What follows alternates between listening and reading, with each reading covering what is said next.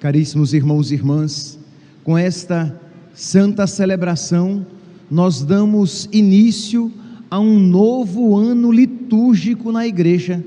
É ano novo. Vocês vão dizer, padre, mas ano novo é o dia 1 de janeiro. Sim, é o ano novo civil.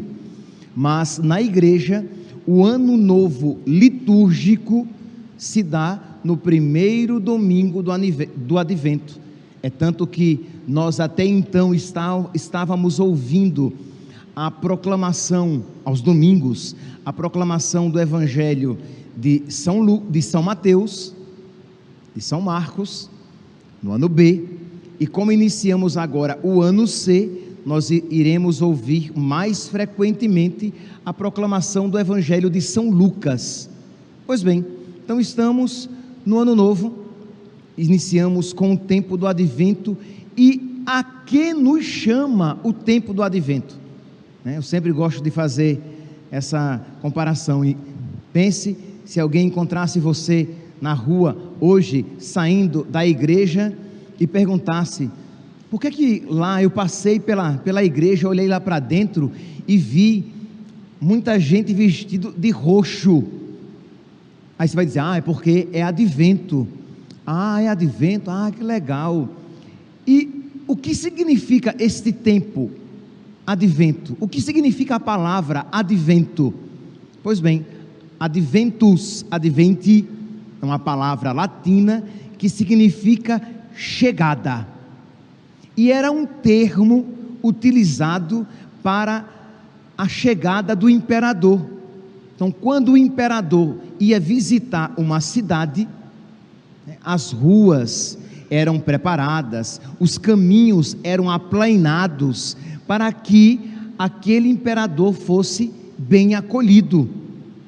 Pois bem, a igreja então pega este termo utilizado para um rei mundano e o aplica para o rei divino, para o rei dos reis. Então, o verdadeiro advento, a verdadeira chegada, a verdadeira preparação deve se dar para que nós acolhamos o verdadeiro Rei, o Rei dos Reis e Senhor, nosso Senhor Jesus Cristo. Então, o tempo do advento é um tempo, então, em que nós, igreja, nos preparamos para a chegada de nosso Senhor. E essa, essa chegada, ela se dá em dois momentos, digamos.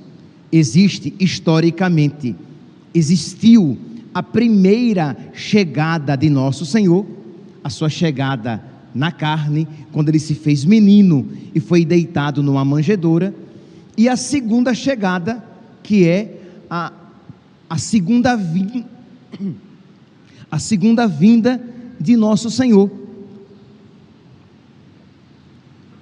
quando ele virá para julgar os vivos e os mortos. Pois bem, então a igreja, no tempo do advento, ela celebra essas duas chegadas, do início do advento até o dia 16 de dezembro, inclusive, os textos litúrgicos, eles serão chamados para a preparação para Jesus Cristo que virá na segunda vinda, para Jesus Cristo que, que virá para julgar os vivos e os mortos. E a partir do dia 17, aí se dará uma preparação imediata para a chegada de Cristo, a sua chegada na carne, quando ele se faz menino. Então, o tempo do advento é uma preparação para o Natal? Sim, se você compreender, se você tiver uma compreensão ampla para isso. Então, uma preparação para a vinda de Cristo, a segunda vinda, até o dia 16, e a primeira vinda a partir do dia 17. Então, compreenderam que nós estamos refletindo sobre as duas vindas de nosso Senhor. Então, como nós estamos ainda no início do advento, até o dia 16, então, nós nos voltaremos para a primeira vinda de nosso Senhor. E o evangelho de hoje é uma expressão clara dessa realidade, porque fala aqui do fim do mundo e da vinda de Jesus Cristo. Meus irmãos, é fé católica que Jesus Cristo, ele virá. que nosso Senhor virá glorioso, aquele que veio na fragilidade da carne, aquele que veio com a sua glória escondida na nossa humanidade, ele virá glorioso sobre as nuvens, e ele virá para julgar o céu e a terra, isto é, para julgar todas as coisas. E quando, por ocasião da vinda de nosso Senhor, se dará o fim deste mundo. Este mundo passará, este mundo será transformado. Por quê? Porque depois haverá novos céus e nova terra. Então, meus irmãos, celebrar o advento, preparar-se no advento, é tomar consciência dessa realidade. A figura deste mundo passa, de modo que é loucura, é uma atitude inércia, uma atitude que não é sábia, de você se apegar a este mundo com tudo aquilo que ele representa. O nosso corpo e os prazeres que com ele podemos experimentar também estão ligados a esta fugacidade, a esta transitoriedade do mundo. Tudo isso passará e nós precisamos então lançar o nosso coração para aquilo que verdadeiramente importa. A oração coleta de hoje, tão bonita, diz assim: Ó Deus Todo-Poderoso, concedei a vossos fiéis o ardente desejo de possuir o reino celeste, o ardente desejo de possuir o céu, o ardente desejo de alcançar a salvação, o ardente desejo de estar com Jesus quando tudo isso passar, e tudo isso passará, ou por ocasião da vinda de nosso Senhor, ou se nós morrermos antes. Então tudo isso passará, mas que nós estejamos nas moradas eternas. Então, meus santos, isso aqui é uma graça divina, é uma graça sobrenatural. Por quê? Porque nós desejamos ardentemente saúde. Nós dese... É só pensar quando estamos doentes. Como queremos logo restabelecer a nossa saúde. Nós desejamos ardentemente paz neste mundo, tranquilidade neste mundo. Haja vista quando problemas acontecem conosco. Nós desejamos ardentemente pagar as nossas dívidas. Veja quando os boletos começam a chegar e o seu, seu coração se inquietar. Mas, se desejamos, infelizmente, poucos ardentemente desejam as realidades celestes, a realidade divina, a graça de possuir o reino do céu. E meus irmãos, quando eu digo aqui possuir o, o, o, desejo ardente de possuir o reino do céu, não é simplesmente dizer, ah Senhor, eu quero o reino do céu, mas é de alguma maneira, nas suas atitudes cotidianas, para este reino celeste se preparar. Pois bem, então a primeira leitura, o evangelho de hoje, retirado de Lucas, capítulo 21, diz: que por ocasião da vinda de nosso Senhor haverá uma, um abalo cósmico, um abalo de toda a criação. Haverá sinais no sol, na lua e nas estrelas. Na terra, as nações ficarão angustiadas, com o pavor e o barulho do mar e das ondas. Os homens vão desmaiar de medo, quer dizer, não é pouca coisa as nações ficarão angustiadas, os homens vão desmaiar de medo só em pensar no que vai acontecer ao mundo, porque as forças do céu serão abaladas. Então verão o Filho do Homem vindo numa nuvem com grande poder e glória. Virá para julgar a todos nós. Só que diz aqui, quando tudo isso acontecer, nós que cremos e esperamos, devemos levantar as nossas cabeças, porque a nossa libertação se aproxima. Meus irmãos, se a nossa esperança não estiver nesse mundo, mas estivermos desejando ardentemente o reino dos céus, a vinda do Senhor será ao nosso encontro. O Senhor virá ao nosso encontro. Mas se o nosso coração estiver nas coisas passageiras, o Senhor virá de encontro, isto é, virá contrariamente a nós, porque as nossas esperanças estavam fincadas nas coisas passageiras.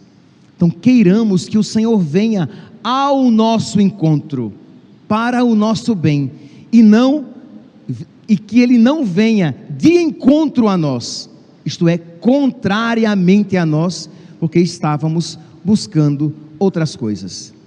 O profeta Malaquias, no capítulo 3, ele apresenta esta realidade demonstrada no evangelho de hoje de uma maneira bem clara. Ele diz assim: No dia do Senhor, este dia que o Senhor virá, eis que virá o dia abrasador como a fornalha, em que todos os soberbos e ímpios serão como palha. O Senhor virá e ele queimará os soberbos e os ímpios. Aí você pergunta, padre, mas como assim? O Senhor virá e ele queimará como fogo queima palha? Não, meus santos, será muito pior.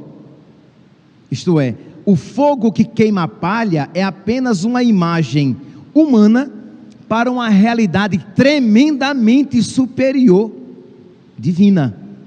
Então, nós temos apenas simples imagens humanas, o fogo que vai queimar a terra e as coisas, o céu que se abalará, as ondas que, do mar que se agitarão, mas tudo isso é uma tênue imagem de uma realidade muito mais profunda, que tudo isso passará e que os corações dos homens se abalarão, mas se angustiarão, se abalarão os corações dos homens que colocaram a esperança neste mundo. Se abalarão e se angustiarão os corações dos homens que viraram as costas para Deus.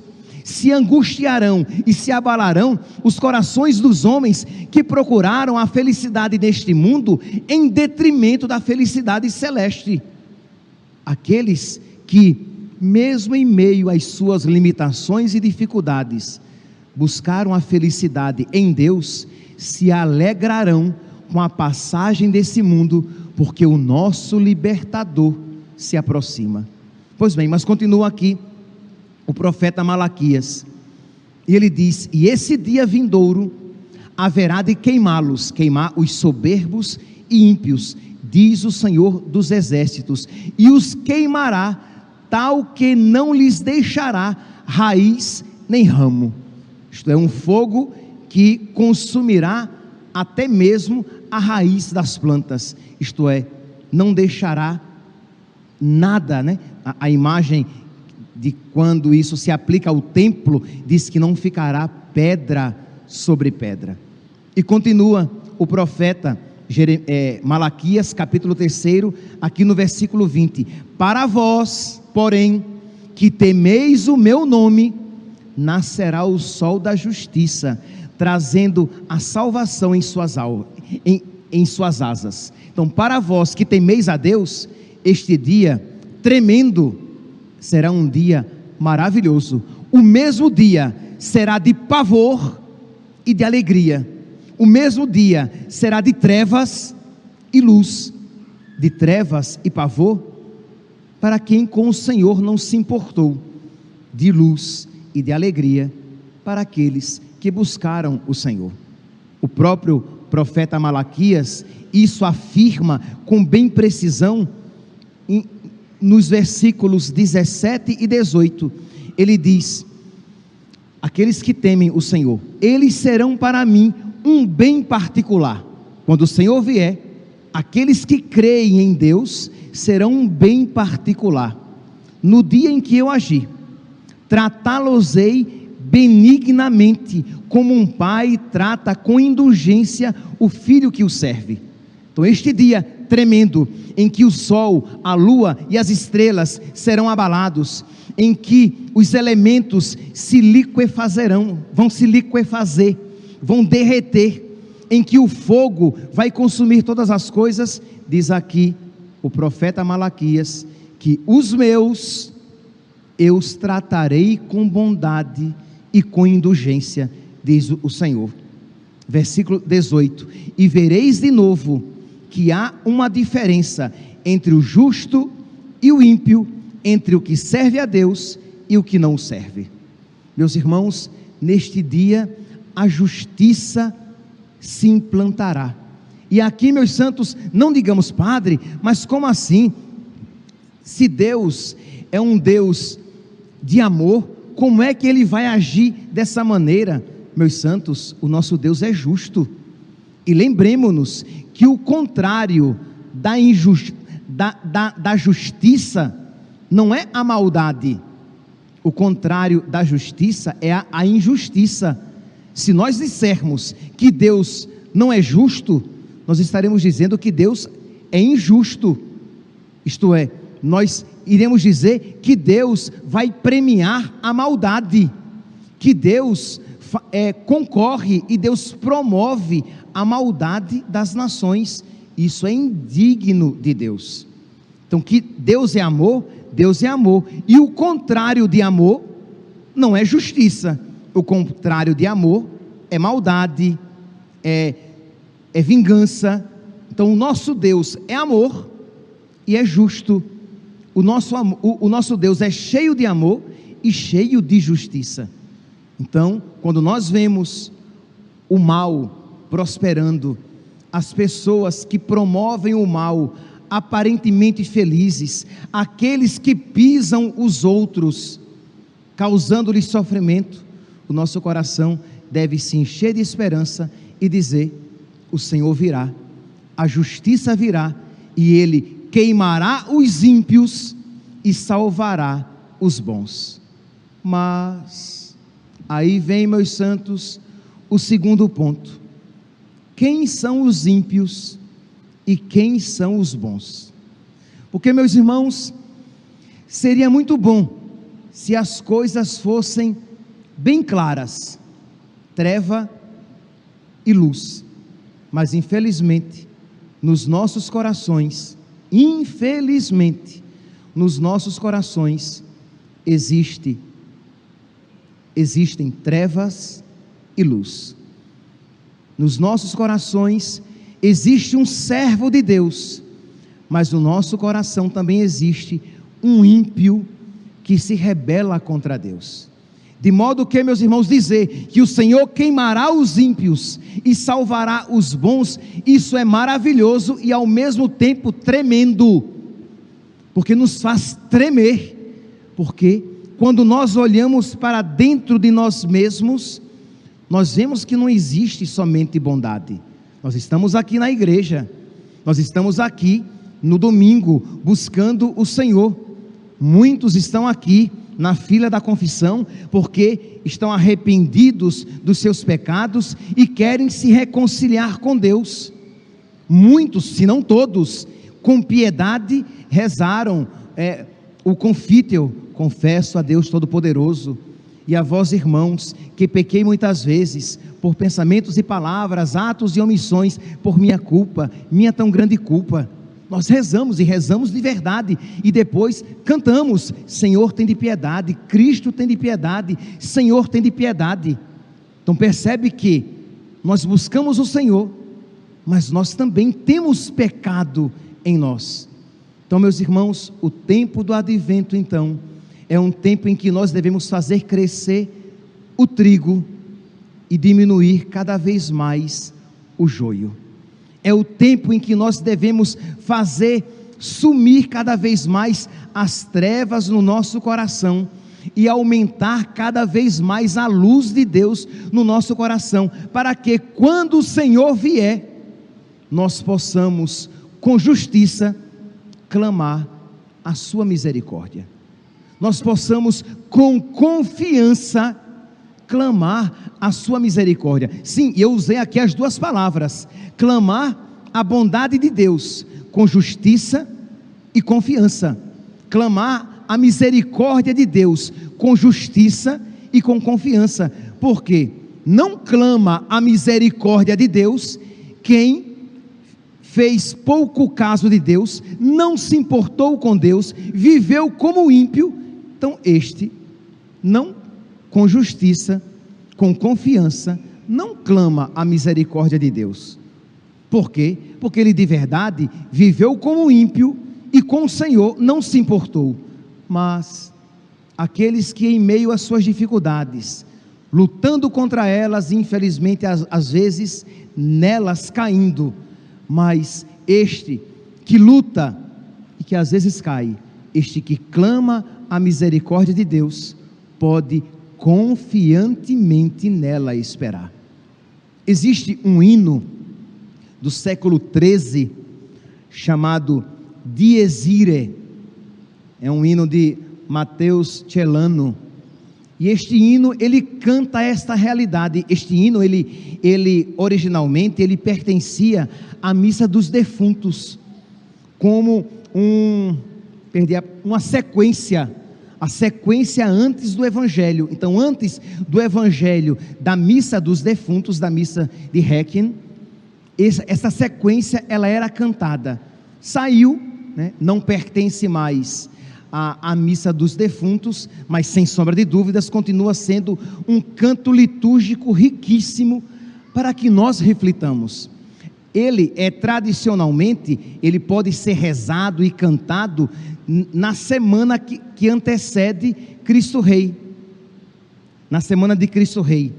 Mas nada impede que nós reflitamos nesses dias até o dia 16 de dezembro, porque o que é que nós, reflet, o que é que nós refletiremos até o dia 16 de, de dezembro? O Senhor virá. E o Senhor virá para julgar a todos nós. E o Senhor levantará os nossos corpos da terra, para que, no, para que as nossas almas novamente sejam unidas aos nossos corpos, e o Senhor nos julgará a todos, e diante de todos o julgamento se dará. Aquele julgamento que, por ocasião da nossa morte, aconteceu particularmente, no juízo final, aquela sentença dada particularmente será dada diante de todos. Aqueles pecados condenados particularmente serão condenados diante de todos, e aquelas e aquela justiça que foi coroada particularmente será coroada diante de todos. Aqueles santos, por exemplo, Santa Teresinha, Santa Teresa de Jesus, São João da Cruz, São Padre Pio, São Curadás, Santa Faustina, tantos santos. Pois bem, São João Bosco, São José, todos os santos que diante do mundo para muitos, porque não pensemos nós, porque nós somos católicos e nós conhecemos os nossos santos. Espero que todos nós conheçamos, pelo menos muitos dos nossos santos. Mas muitos no mundo não os conhecem. Pois bem, pois o Senhor então publicamente coroará as suas virtudes. E aqueles que fizeram o mal, que com seus erros conduziram outros ao pecado também, e que muitos dos seus erros ficaram às escondidas, estes no juízo final serão terão os seus erros condenados publicamente. Então é isto que também, não apenas isso, este hino canta. Eu aconselharia que vocês depois procurassem na internet, né? só vocês colocarem lá Dies Ire, D-I-E-S, Dies Ire, mas I R-A-E. Ire, porque em, em, latim o A é, em algumas ocasiões será é. Dies ire, dia de ira. Aí você põe em português, que aí você pega a letra e depois você põe o canto em, em original, em latim, e você pode meditar ouvindo aquele cântico, meditar nesta letra, e quem sabe durante este tempo, até o dia 16, de você refletir sobre o seu encontro com Deus, sobre a vinda de nosso Senhor, que acontecerá. Pois bem, diz aqui o canto, vamos aqui refletir um pouquinho sobre ele. Dia de ira, aquele dia, será tudo cinza fria, diz Davi, diz a Sibila. É tudo queimado, cinza fria, dizem as Escrituras, e até mesmo profetizam os pagãos de um dia de, de juízo, aqui representados na Sibila. Que temor será causado quando o juiz tiver chegado para tudo examinar? Aqui a, a leitura, o evangelho de hoje diz o quê? que por ocasião então da vinda do Senhor, haverá sinais no sol, na lua, nas estrelas, as nações ficarão angustiadas com o pavor e o barulho das ondas, os homens vão desmaiar de medo. Aqui o Diezire diz: Que temor será causado quando o juiz tiver chegado para tudo examinar? Correrão todos ao trono, quando em meio ao eterno sono a trombeta ressoar. A trombeta que ressoa e que o, as almas são novamente unidas aos corpos que estavam esperando a ressurreição dos corpos, porque ressurgir, ressuscitar, todos iremos, os bons e os maus. Os bons ressurgirão para a glória, os maus ressurgirão para a condenação. Todos nós receberemos os nossos corpos de volta, os bons corpos gloriosos, os maus, corpos monstruosos, os bons, corpos belos, a imagem e semelhança do mais belo dos filhos dos homens, Jesus Cristo glorificado, os maus, com corpos feios, rudes, grotescos, de modo que muitos que neste mundo tiveram corpos belos, por ocasião do juízo final, terão corpos horrendos, monstruosos, asquerosos, horripilantes. Pois bem, correrão todos ao trono, quando em meio ao eterno sono a trombeta ressoar. Morte e mundo se espantam, criaturas se levantam e ao juiz responderão: Vai um livro ser trazido, no qual tudo está contido onde o mundo está jogado. Isto é, é aquilo que a gente diz comumente: nada do que você faz escondido ficará eternamente desconhecido. Há um livro no qual tudo está contido e nada passa despercebido aos olhos de Deus. Mas, Padre, e o que é que não está contido? Os pecados confessados. Os pecados confessados não estão nestes livros, não está neste livro, porque Deus, quando perdoa, esquece. Naquele livro, onde tudo está contido, está contido o que? O pecado ao qual você se apegou. O pecado perdoado, ali não está contido, porque ele contra você não será colocado. Pois bem, Vai um livro ser trazido, no qual tudo está contido, onde o mundo está julgado. Quando Cristo se sentar, o escondido vai brilhar, nada vai ficar impune. Deus é justo. Então, a primeira parte é essa, e a gente, meus santos, não pode negar que quando diz que nada vai ficar impune, nós, de alguma maneira, trememos porque, meu Deus, e os pecados dos quais eu com tanta superficialidade, com tanta indiferença cometi? Será que de verdade eu tenho te buscado na minha vida?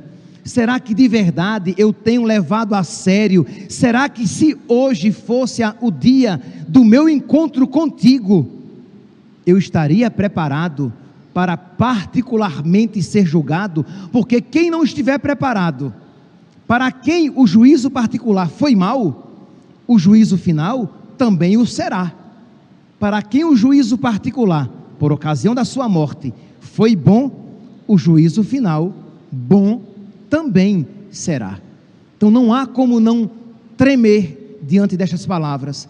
Mas a segunda parte do, do canto de Exire, de alguma maneira, enche o nosso coração de alegria. Se a primeira parte fala que o juiz é tremendo, que ele vai julgar todas as coisas, que nada vai passar despercebido e que tudo no seu livro está contido, a segunda parte diz: Eu tão pobre que farei? Que patrono chamarei? Nem o justo está seguro. Isto é, quem aqui diz: Eu estou preparado para ser julgado por Deus? Quem aqui pode dizer: Eu posso ficar de pé diante do juízo com a fronte erguida? Venha julgar-me. Nem o justo, eu tão pobre que farei? Que patrono chamarei? Nem o justo está seguro. Rei tremendo em majestade, que salvai só por piedade, me salvai, fonte da graça. Senhor Jesus Cristo, Filho de Deus, tende piedade de mim, pecador. Pela sua dolorosa paixão, tende misericórdia de nós e do mundo inteiro. É a nossa confiança na misericórdia de Deus. Mas, meus santos, saibamos, bem confia na misericórdia de Deus quem neste mundo procura, com todas as suas forças, se adequar a Deus. Porque, mesmo sabendo que nós não iremos apresentar a Deus uma obra perfeita, mas Ele completará a obra começada. Mas se nós não começarmos a obra, se nós não começarmos a procurar viver em santidade, como poderemos justamente suplicar misericórdia? Se nós brincamos de crer em Deus. Por isso, levemos a sério a nossa vida aqui na terra. Procuremos a cada dia nos converter. Aí você diz, Padre, mas eu não vou me converter plenamente. Talvez não. Talvez você não se converta plenamente, mas você lutou.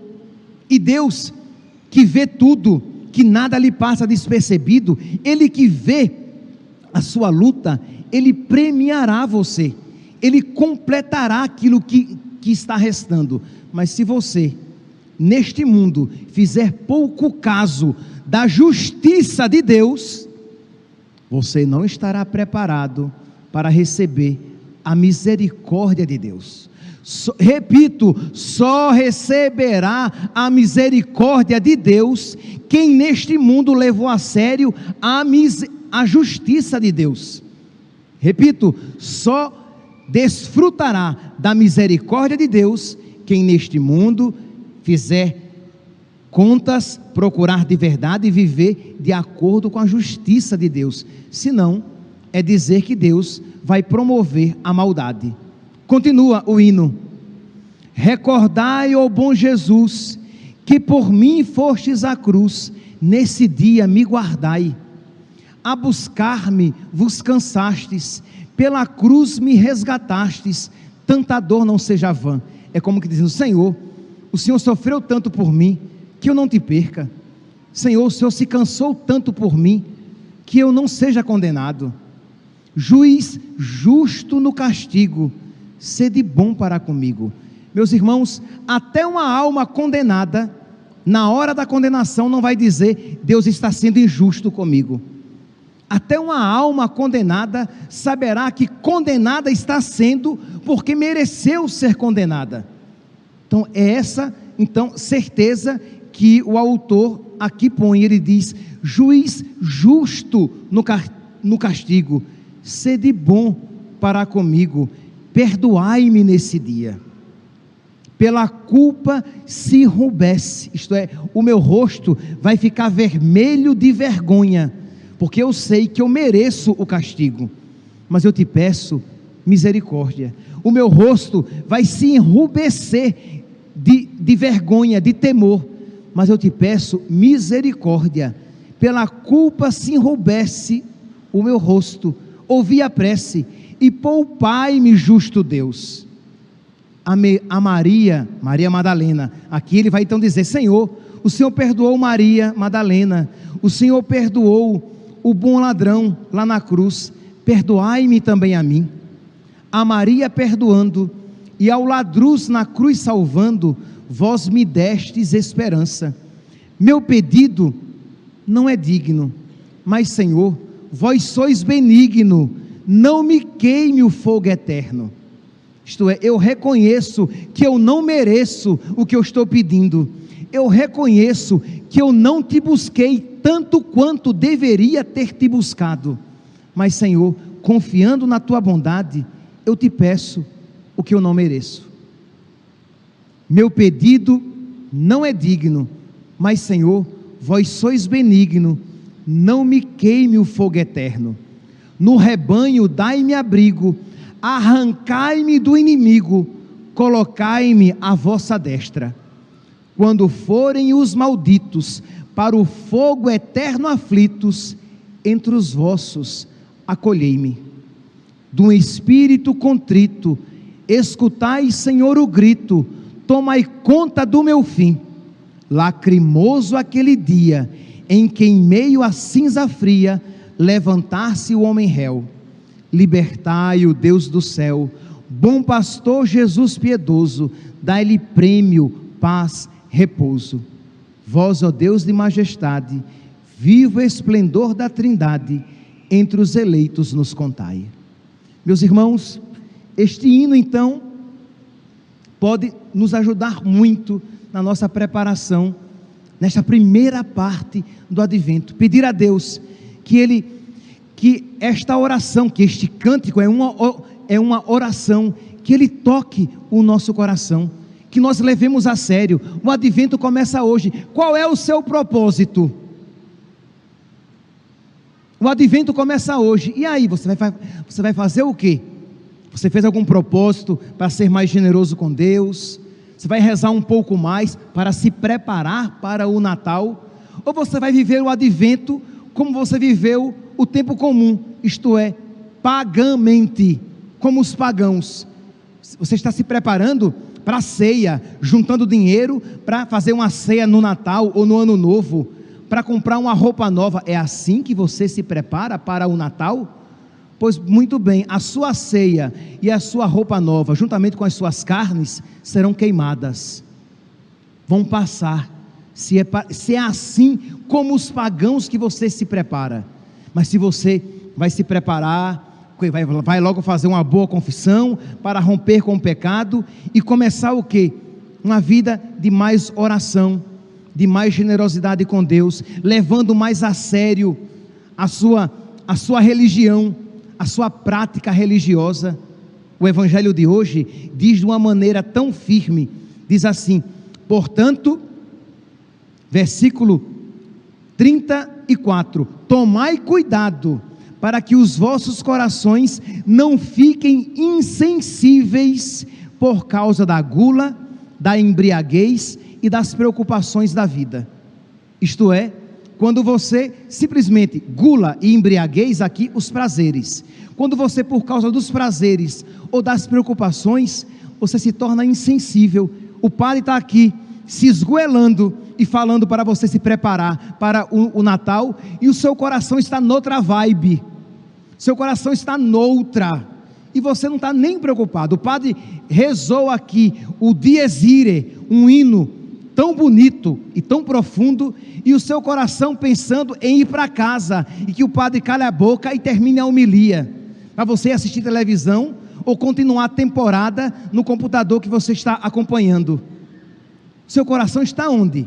Longe de Deus, preocupado com tantas coisas. Então, cuidado o desejo dos prazeres, da comodidade, aqui representados na gula e na, e na embriaguez, e nas preocupações da vida. Você vive preocupado com, com o que? Com como será o próximo ano, as contas que você tem que, que, pagar, o imposto de renda que você tem que pagar, a matrícula dos filhos que, que você tem que, que, que fazer, a sua conta bancária que está zerada, tudo isso é justo, mas se o seu coração, meu santinho, só se preocupa com isso, ele se torna insensível. Você não vai se preparar para o Natal, você não vai se preparar para o encontro com o nosso Senhor, e quando o Senhor vier, tremendo será para você. Por quê? Porque o seu coração está insensível. Para você, este dia será fogo. Para você, este dia será treva para você este dia será perdição e condenação. Então peça a Deus, meu Deus, por misericórdia, eu te suplico, dai-me sabedoria. Seu Deus, meu Deus, por misericórdia, eu te suplico, dá-me um coração, Senhor, sensível a ti, sensível à tua palavra, que eu me prepare de verdade, porque eu não sei sequer se ao dia 25 de dezembro eu chegarei para celebrar o Natal. Pode ser que nós partamos antes. E a pergunta é: você está preparado? Ou o seu coração está insensível, focado nos prazeres ou muito ocupado nas preocupações da vida? Que Nossa Senhora, meus santos, aquela que mais do que todos esperou a vinda do seu filho, que ela nos ensine a ativamente esperar o Senhor, porque quer ele venha no Natal, quer por ocasião da, da, da segunda vinda, quer por ocasião da nossa morte, nós estejamos preparados para acolhê-lo. Louvado seja nosso Senhor Jesus Cristo, para sempre seja louvado.